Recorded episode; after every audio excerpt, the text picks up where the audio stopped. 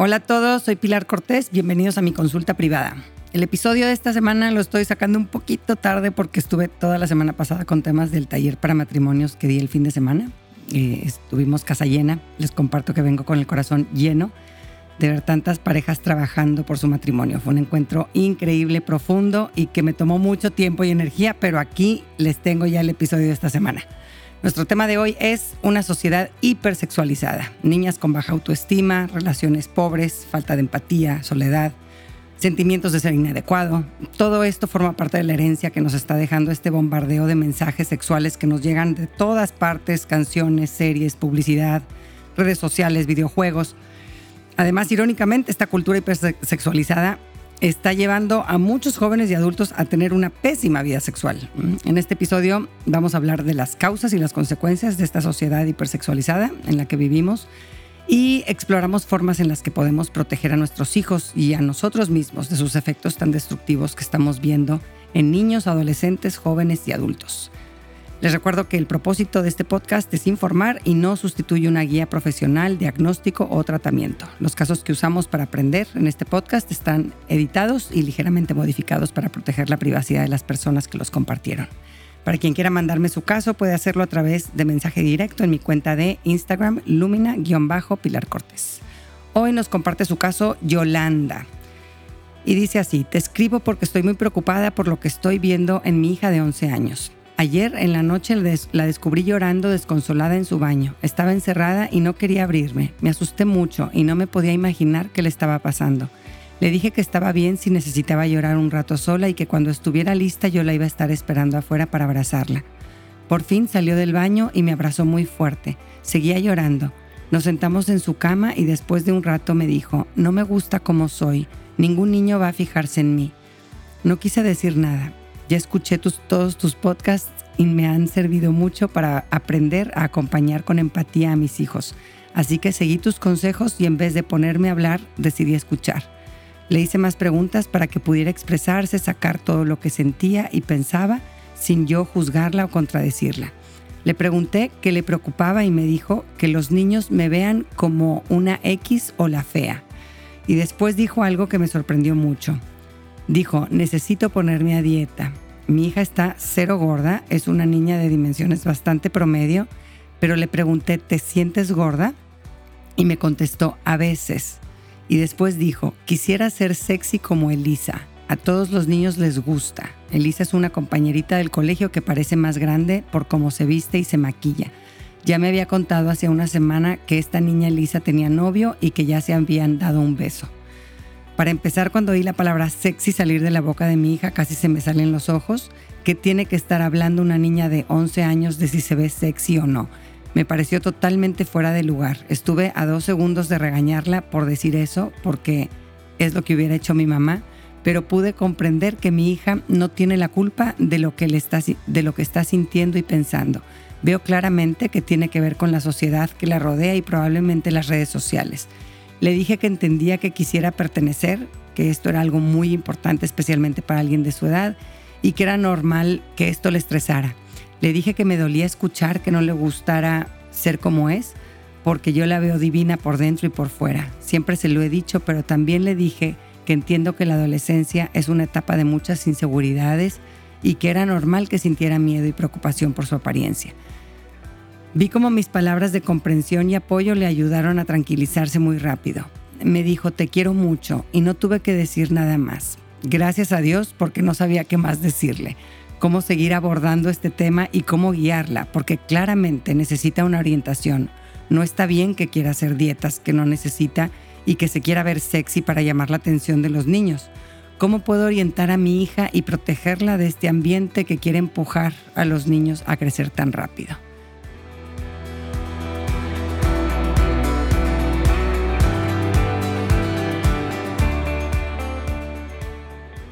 Muchas gracias Yolanda por compartirnos esta situación que estás viviendo con tu hija. Me encanta cómo se nota en tu mensaje que tienen una relación muy cercana, que tu niña se siente con la confianza de compartirte todos estos sentimientos y pensamientos que la están atormentando. Y padrísimo cómo supiste escuchar sin juzgarla. Felicidades, ¿no? Y hacerla sentir comprendida y acompañada pues en este momento de dolor para ella, ¿no? Y te entiendo que no tengas muchas armas de dónde agarrarte para guiarla porque lo que estamos viviendo en temas de hipersexualización de la sociedad es algo que apenas olfateábamos hace unas décadas y que ahora está taladrándonos con ganas el cerebro de chicos y grandes. Por hipersexualización nos referimos a cuando ponemos toda o buena parte de la atención en los atributos y valores sexuales y ponemos en un segundo plano otras cualidades que pueda tener una persona. Y esto sucede generalmente con las mujeres. Para entender este fenómeno nos va a ayudar a recordar algunos antecedentes en nuestra historia, empezando en los años 60 cuando surge la primera revolución sexual reclamando una mayor libertad en cómo se vivía la sexualidad. Entran los anticonceptivos a escena y esto trajo sus pros y sus contras, nos quitó la consecuencia de embarazos y tenemos relaciones sexuales, pero también se dio un desorden en la vivencia de una sexualidad sin límites también se ve sexualizada la niñez con el lanzamiento de la muñeca Barbie en 1968, que abrió brecha a un mercado inmenso de muñecas sexualizadas que se les ofrecen a nuestras hijas hasta la fecha, donde su mayor atributo es su apariencia sexy, caras maquilladas y ropa exótica. Eh, alrededor de los años 80 se comienza a establecer como un canon sexual representado por las mujeres a través de la moda, de la televisión, donde la figura femenina sexualizada se empezó a usar en forma masiva para promocionar productos y atraer público. Y esto es obviamente lo que está en el centro de los motivos de la hipersexualización de la sociedad. Hay un interés económico detrás, porque pues sex sells, ¿no? Y, y, por qué nos sentimos atraídos a todo lo que tenga una connotación sexual? Pues por un motivo muy básico. Nuestro cerebro reptiliano, la parte más primitiva de nuestro cerebro, está programada para mantenernos con vida y por eso responde a ciertos estímulos relacionados con nuestros impulsos primarios como alimentarnos y reproducirnos. Y si aludimos a esta parte del cerebro, podremos tener una influencia en las decisiones de los compradores. Eh, a medida que los medios de comunicación han avanzado en forma exponencial con todos los avances tecnológicos, pues ahora estos mensajes han permeado cada vez más la sociedad. Estamos bombardeados de programas de televisión, películas, videos musicales, redes sociales que intentan llamar nuestra atención con estimulantes sexuales que tienen que ser cada vez más, fuerte, más fuertes para seguirnos impresionando. Y esto ha contribuido a crear una representación social de cómo debe ser la mujer, siempre bonita y seductora y poniendo énfasis en su cuerpo, joven y delgado. Eh, además, se nos mandan mensajes muy confusos y contradictorios. No tienes que ser inocente, pero seductora. Virginal, pero sexualmente experimentada. ¿What? ¿No? ¿Y cómo fregados cumplo con ese guion? ¿No? Está complicado. Eh, es por esta sexualización de los espacios públicos que se ha creado un estándar sociocultural de belleza y cuando la realidad es que menos de un 5% de las mujeres tenemos cuerpos similares a los de las modelos. Entonces estos mensajes ponen una presión tremenda en las mujeres de todas las edades y tallas. Nos sentimos inadecuadas, las de 11 años como tu hija Yolanda quieren parecer de 18 eh, las de 40 también quieren parecer de 18, ¿no? Cada vez más adolescentes están sufriendo desórdenes alimenticios, señoras sometiéndose a cirugías estéticas, aunque impliquen riesgos para su salud, pasando horas matándose en el gimnasio, haciendo dietas para parecerse más a este estereotipo de mujer ideal porque aunque nuestros niños y adolescentes son sin duda los más vulnerables ante estos mensajes, la hipersexualización nos está llegando a todas las edades y está modificando una percepción irreal de la sexualidad y las relaciones románticas. Eh, presiona a hombres y mujeres a relacionarse sexualmente sin que haya una intimidad emocional o espiritual entre ellos, ni un compromiso, eh, buscando una gratificación sexual obsesiva y esto inevitablemente conduce a una baja autoestima y a una codependencia en las relaciones. Lo que en un principio parecía que nos iba a hacer más libres al quitar límites en la vivencia de nuestra sexualidad está acabando por esclavizarnos. Eh, ahora observemos algo muy interesante que está sucediendo en el mundo del marketing. En una sociedad donde todos usan el sexo para vender, pues luego es difícil distinguirse, ¿no? Así que estamos sobresaturados de imágenes con alto contenido sexual y nuestros cerebros se adaptan a nuestro ambiente muy rápido. Y después de tantos años de ver a las bellezas más espectaculares y provocadoras vendiendo productos o, entretenimiento, eh, el efecto ya no es tan eficaz como en el principio. Es parecido a lo que le, le pasa al cirujano que cada vez se impresiona menos al abrir cuerpos humanos y ver sangre, huesos, heridas. Acostumbramos a nuestra sensibilidad a sentir esas imágenes con indiferencia.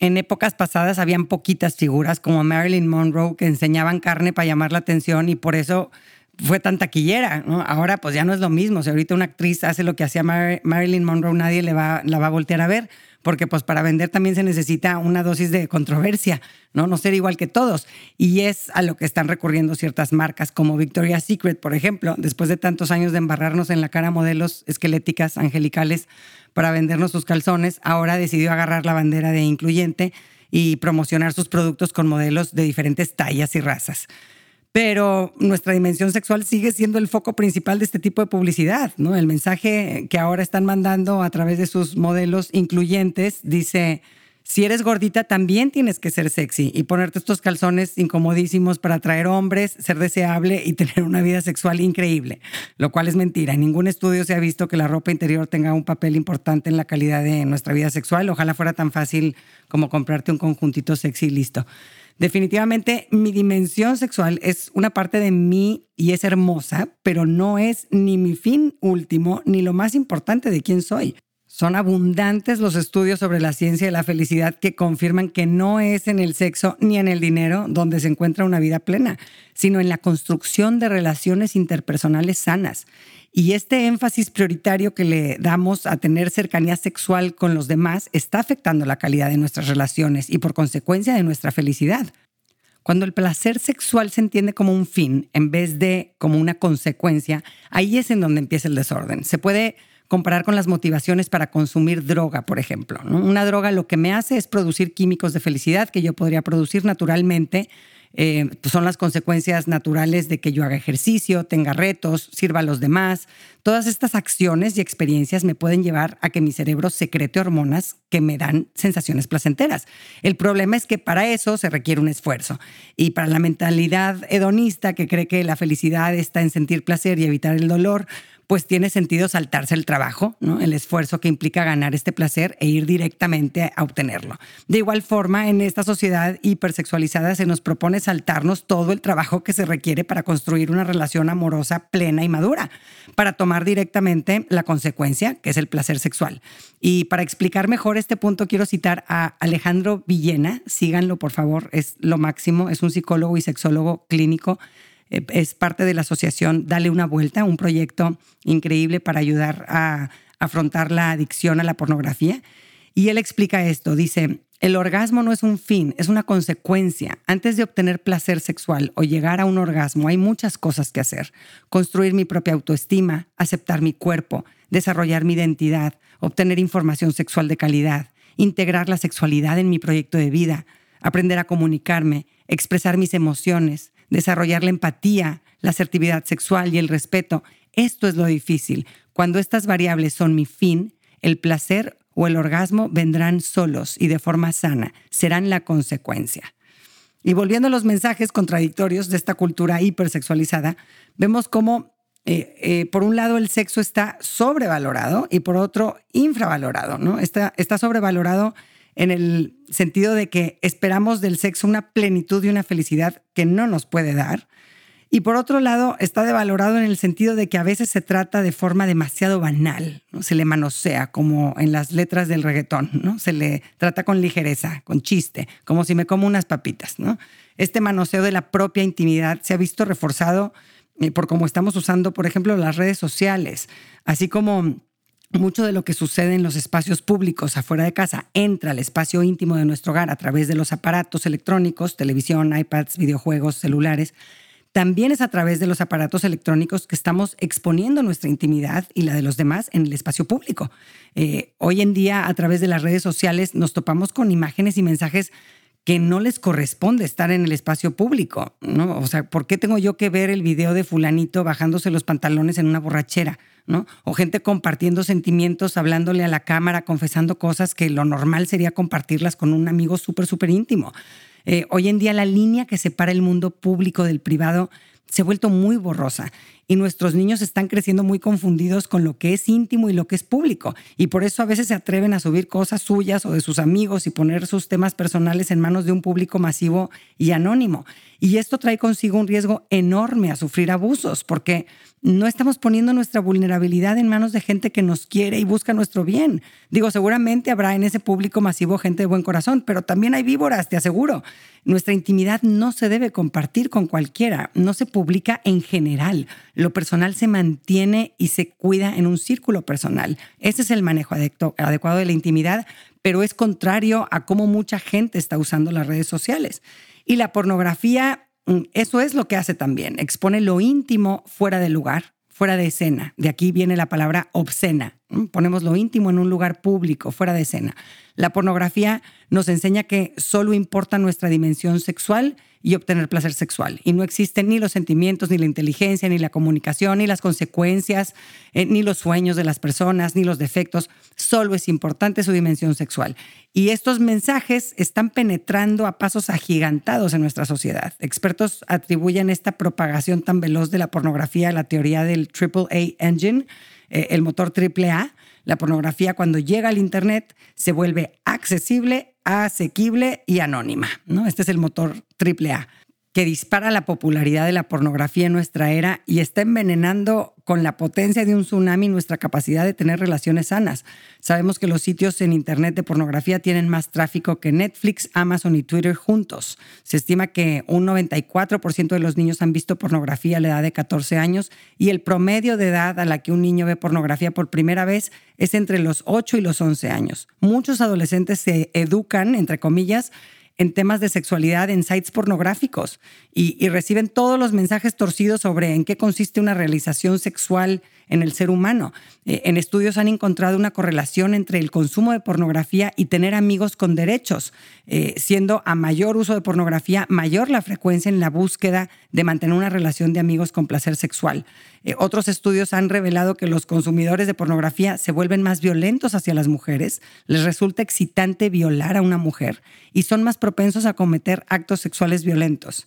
Y las mujeres que consumen pornografía son más propensas a aceptar ser maltratadas, humilladas o lastimadas en sus relaciones sexuales. Muchas de las mujeres en este mismo estudio declararon que las, presionaron a representar los guiones de, que su pareja había aprendido a través de la pornografía. Imagínense qué horror. Se sintieron forzadas a tener relaciones sexuales en posiciones incómodas, fingiendo respuestas sexuales y permitiendo acciones desagradables o dolorosas. Eh, se calcula que el porcentaje de personas que consumen pornografía en forma recurrente es entre un 60% y un 95% en hombres y en mujeres hay estudios que apuntan entre un 30 hasta un 80% que consumen pornografía por lo menos una vez por semana. Y cuando dejamos entrar a nuestro cerebro ese material, proyectamos inconscientemente los gustos y creencias que aprendemos a través de la pornografía en todo lo que somos y hacemos. Eh, gente que consume pornografía está diseñando videojuegos y se nota. Encontramos prostitutas, nos dan puntos por violar a una mujer. Eh, gente que consume pornografía está componiendo muchas de las canciones de moda, escribiendo guiones de series, diseñando ropa. Eh, como dice el dicho, garbage in, garbage out. Si te metes basura, en tu output va a salir basura. Y desafortunadamente estamos inundados de esta basura. Así que vamos a pasar a la práctica. ¿Qué podemos hacer para que nuestros hijos amen y respeten su cuerpo y el de los demás y desarrollen una sexualidad sana en este mundo hipersexualizado. Número uno, muchos abrazos y apapachos en casa. Los cimientos del amor por nuestro cuerpo se forjan primeramente con los nuestros, dentro de la familia. Tenemos mucha evidencia científica que indica eh, que las niñas que tienen papás que las abrazan y son más cariñosos físicamente con ellas, tienen mejor autoestima y una imagen corporal positiva. Nuestros hijos forman patrones de relación con el sexo opuesto, con la forma en la que se relacionan con nosotros, con el padre o la madre del sexo opuesto. Los niños que tienen una relación de apego seguro con mamá suelen tener mejores relaciones de pareja cuando crecen y viceversa. Papá le manda el mensaje a la hija de cuánto es valorada, digna de ser escuchada, protegida, tratada con dignidad, amada. Cuando un papá le ofrece a su hija amor del bueno, las probabilidades de que busque algo similar afuera son altas. Número dos, otra cosa que hay que hacer, muy importante, tú ya lo hiciste, Yolanda, es validar, empatizar. Cuando escuches a tu hijo o hija criticar su apariencia, no reacciones con, eh, contradiciéndolos. Estoy muy gorda, estoy muy alta, estoy muy flaco, está horrible mi pelo. Si contesto, ¿qué te pasa? Tu pelo está divino, ya hubiera yo querido tener un pelo así. Lo que transmitimos es que no los comprendemos. no eh, pretendas corregir sus sentimientos. Los sentimientos no se corrigen, se validan. Lo que sí podemos eh, ayudarle a corregir son sus creencias, pero esto viene después de que se sintió validada en sus sentimientos. ¿no? Decirle no deberías, pues le da un portazo a lo que tu hija ya está sintiendo. No lo va a dejar de sentir porque tú le digas que no debería de sentirlo. Eh, ahí va a seguir, pero con la diferencia de que lo va a sufrir sin tu compañía. Número tres, tomemos el control de nuestras redes sociales y enseñemos a nuestros hijos a hacerlo. Por estudios sabemos que las redes sociales no tienen que ser un factor que empeore nuestra autoestima si sabemos elegir bien las cuentas que seguimos. Hay contenidos que nos pueden ayudar a sentirnos más felices y más seguros. Eh, sabemos que lo ideal es retrasar lo más posible el, uso de redes sociales eh, a los niños. La mayoría de los niños no tienen la madurez suficiente para manejar redes sociales y medir consecuencias eh, con prudencia antes de los 13 o 14 años. Y, y, cuando ya vayan a tener redes sociales, pues enseña bien a tu hijo o hija a ser muy selectivo con las cuentas que sigue. Siéntate eh, con él a ayudarlo a, hacer este análisis, ¿no? ¿Qué publicaciones te hicieron sentir animado, fuerte, inspirado? ¿Y cuáles te hicieron sentir preocupado, abrumado o, o mal contigo mismo? Explícale que con cada clic va dejando una huella digital que manda información a gente que quiere ver qué, qué venderte y cómo venderte según tus gustos e intereses. Por eso hay que tener mucho cuidado con nuestros clics y búsquedas. Tu espacio en Internet debe ser un lugar que te inspire, que te ayude a sentirte optimista sobre ti sobre el mundo. Eh, sigue cuentas que celebren la belleza real, diversa, inclusiva. Eh, así que recuérdale también a tu hijo que él tiene el poder de muchos de los contenidos que tienen sus redes sociales y que puede bloquear, dejar de seguir y seguir según lo que más le convenga. Número cuatro, Educa y sea un modelo sobre el manejo correcto de la intimidad y el pudor en las redes. Explícale la importancia de proteger su privacidad y la de los demás.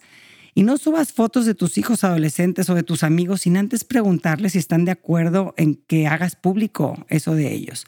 Y los momentos más bonitos, disfrútalos y celébralos con tu círculo íntimo en forma personal para que los sientas más especiales. Eh, yo como lo comparo es, si tienes una joya muy valiosa, la sacas de vez en cuando, pero la guardas en un lugar muy seguro, ¿no? Así lo mismo con lo que más valoras, atesóralo en tu interior, protege tu privacidad y resérvala para compartirla con tu gente cercana en persona. Si yo veo una foto tuya esquiando, aunque le pongas que te sientes bendecida, no me dice mucho de lo que en realidad llevas dentro. Nos puede dar una sensación de conexión, pero en realidad eh, ver o publicar información nuestra en redes no es algo que fortalezca ninguna amistad. Número cinco, educa en la sexualidad y la afectividad.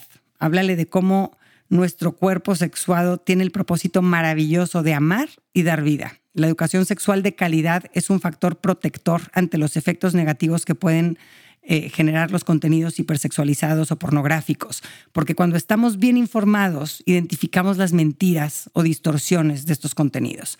Eh, en mi página pueden encontrar una conferencia de una hora y media sobre la educación sexual en el seno de la familia que les puede ayudar a estar más armados en este tema. Y el episodio 21, Errores y aciertos en la educación sexual, también eh, es, eh, tiene información muy valiosa. En el caso de tu hija Yolanda, es importante que le expliques que el noviazgo significa formalizar una relación cuando ya tenemos una cierta madurez, que a los niños, mm, eh, que los niños de 12 años todavía están inmaduros para tener pareja. El reto que, que tienen en esta etapa es aprender a hacer amistades. Puede que te guste un niño en especial y eso es normal, pero no tienes que hacer nada al respecto, ¿no? Váyase a jugar con su pelota o a platicar con sus amigas. No, no, no es el momento para empezar relaciones amorosas todavía. Número seis, Explícale a tu hijo que el sexo y los atributos sexuales los usan muchas marcas, cantantes y actores para llamar nuestra atención y subir sus ventas. Eh, y a mí me sirve aquí mucho usar el humor, ¿no? Cuando veas en los medios mensajes eh, sexualmente implícitos, échate un chistecito, ¿no? Ay, qué bueno que le pusieron a la señora que dice el clima ese escote, seguro hace mucho calor en el estudio.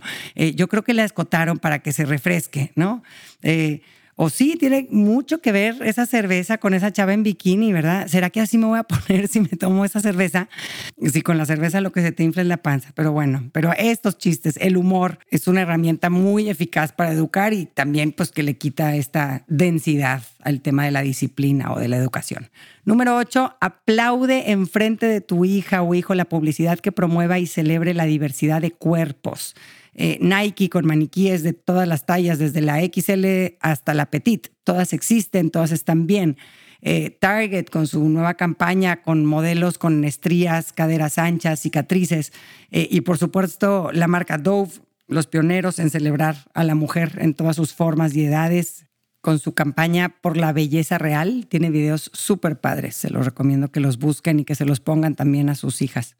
Número 9, promueve el amor y agradecimiento hacia su cuerpo, enfocándote en su funcionalidad. La forma en la que hablamos sobre el cuerpo tiene un fuerte impacto en la autoestima de nuestros hijos. Hablar sobre la funcionalidad del cuerpo se refiere a hablar sobre la forma en la que nuestros cuerpos están diseñados y lo que son capaces de hacer por nosotros, en vez de cómo se ven. Esto fomenta los sentimientos positivos que tiene el niño hacia su cuerpo y mejora su imagen corporal y su autoestima. Así que al final del día puedes compartir con tu hija, por ejemplo, la cosa favorita que hiciste con tu cuerpo ese día, ¿no? Preguntarse, ¿qué pudiste hacer hoy gracias a tu cuerpo que te haga sentir muy feliz?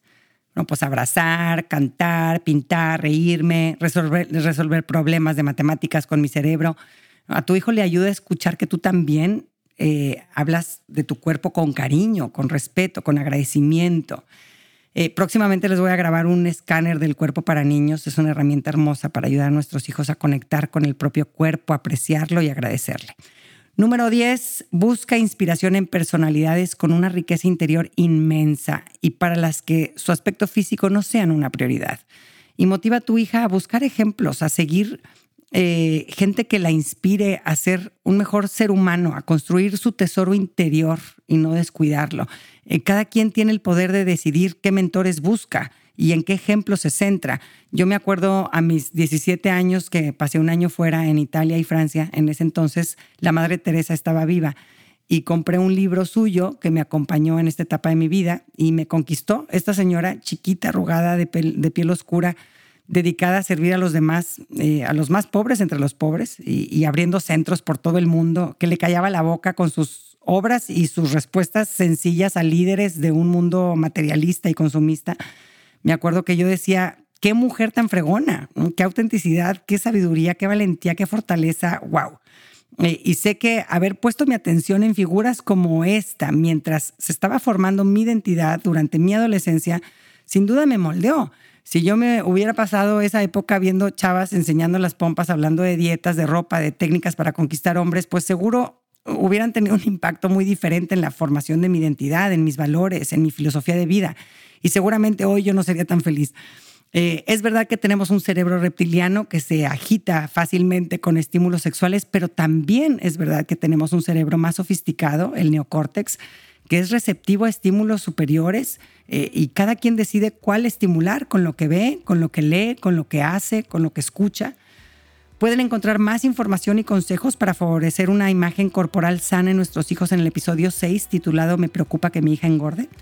Muchísimas gracias por escucharme. Si te ayudó este episodio, por favor compártelo y recomiéndalo para que pueda llegar a más familias. Yo voy a suspender el podcast dos semanas, me voy de vacaciones con mi familia, pero nos vemos por aquí de regreso el lunes 17 de abril. Un abrazo a todos.